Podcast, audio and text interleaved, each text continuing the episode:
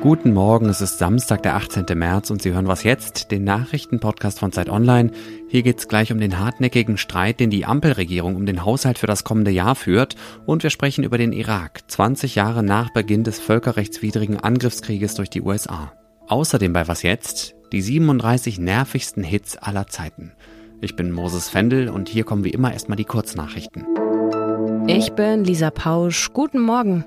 Es liegt ein Haftbefehl vor gegen den russischen Präsidenten Wladimir Putin. Ausgestellt hat ihn der Internationale Strafgerichtshof. Es ist der erste Haftbefehl, der im Zusammenhang mit mutmaßlichen Kriegsverbrechen in der Ukraine erlassen wurde. Das Gericht wirft Putin vor, für die Verschleppung ukrainischer Kinder in russische Gebiete verantwortlich zu sein.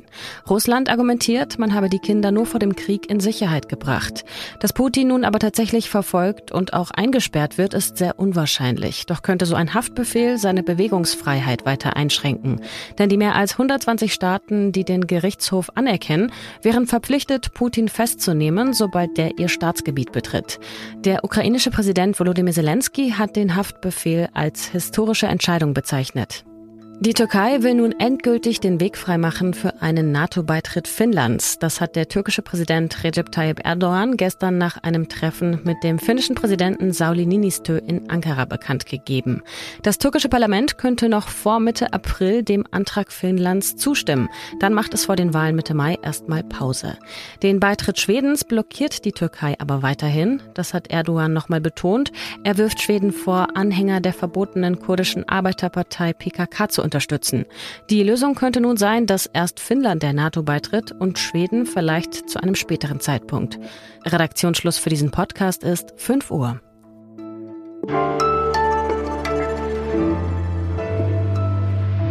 Wie viel Geld haben wir und wofür geben wir es aus? Mit diesen Fragen müssen sich Staaten genauso herumschlagen wie Familien oder Firmen. Beantwortet werden sie im Fall des Staates in Form eines Haushalts, dem in Deutschland und anderen Demokratien das Parlament noch zustimmen muss. Die Eckwerte für den Haushalt des kommenden Jahres wollte Bundesfinanzminister Christian Lindner eigentlich in der zurückliegenden Woche im Kabinett vorstellen. Er hat den Termin aber verschoben und damit ein neues Kapitel eröffnet in einem Streit, der schon länger schwelt. Lindner sagt, es sei einfach nicht genug Geld da, um alle Wünsche seiner MinisterkollegInnen zu erfüllen. Und obwohl er sie schon im Januar zum Sparen angehalten hat, hätten sie Zusatzwünsche in Höhe von 70 Milliarden Euro angemeldet. Marc Schieritz aus unserem Wirtschaftsressort. Hallo erstmal. Hi, hallo. Warum ist es Lindner denn so wichtig zu sparen? Er könnte ja auch einfach neue Schulden machen oder Steuern erhöhen. Genau, das könnte er. Aber Schulden machen geht nicht, weil die Schuldenbremse im Grundgesetz das verbietet, wenn man das Grundgesetz nicht ändern will oder daran herumdoktern will in irgendeiner Form dann äh, ist das in diesem Jahr nicht mehr möglich. Und Steuern erhöhen geht theoretisch auch, aber das will die FDP nicht, weil sie ihren Wählern versprochen hat, mit uns wird es alles geben, aber keine Steuererhöhungen. Ein Argument von Lindner für seinen Sparkurs ist ja, dass der Bund dieses Jahr zehnmal so viel wie im vergangenen Jahr ausgeben muss, um die Zinsen auf seine Schulden zu bedienen. Woher hat Lindner diese Zahl und wie lässt sich dieser enorme Anstieg erklären? Ja, der ist das ist zunächst mal natürlich extrem verwunderlich, weil natürlich die Zinsen steigen. Weiß jeder, der jetzt gerade einen Kredit aufnehmen muss, aber um das Zehnfache sind sie natürlich nicht gestiegen, sondern äh, zwei, drei Prozentpunkte. Das kommt daher, dass es eine sehr spezielle Buchungsmethodik gibt, mit der der Bund extra Gewinne verbucht im Haushalt, die bei der Ausgabe von Anleihen anfallen. Das Agio und Disagio nennt man das in der Fachsprache. Das führt dazu, dass man in Zeiten niedriger Zinsen diese Extragewinne einheimsen kann in Form niedrigerer Zinszahlungen. Das hat Olaf Scholz gemacht, als er Finanzminister war.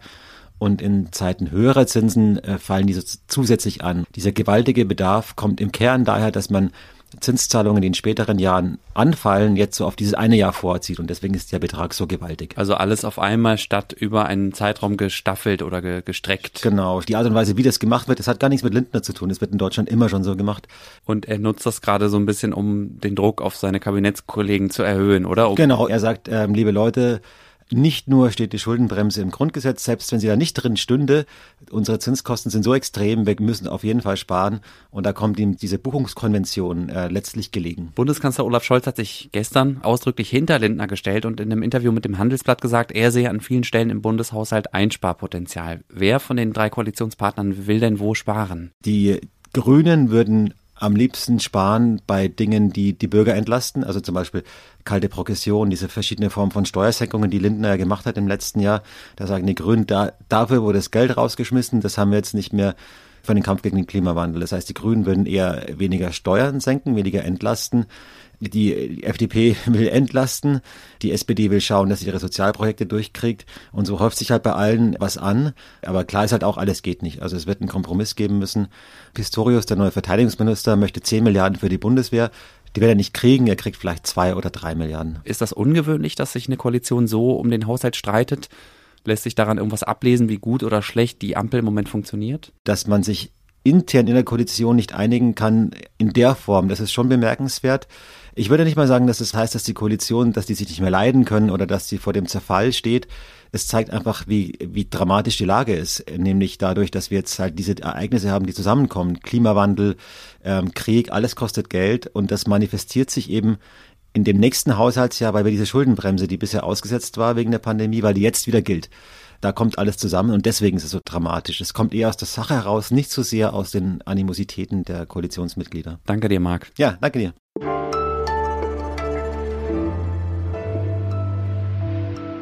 Alles außer Putzen.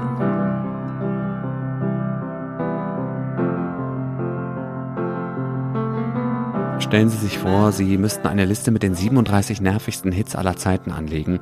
Welche Songs würden Sie da drauf packen? 37 Kolleginnen und Kollegen von Zeit und Zeit Online haben genau das gemacht.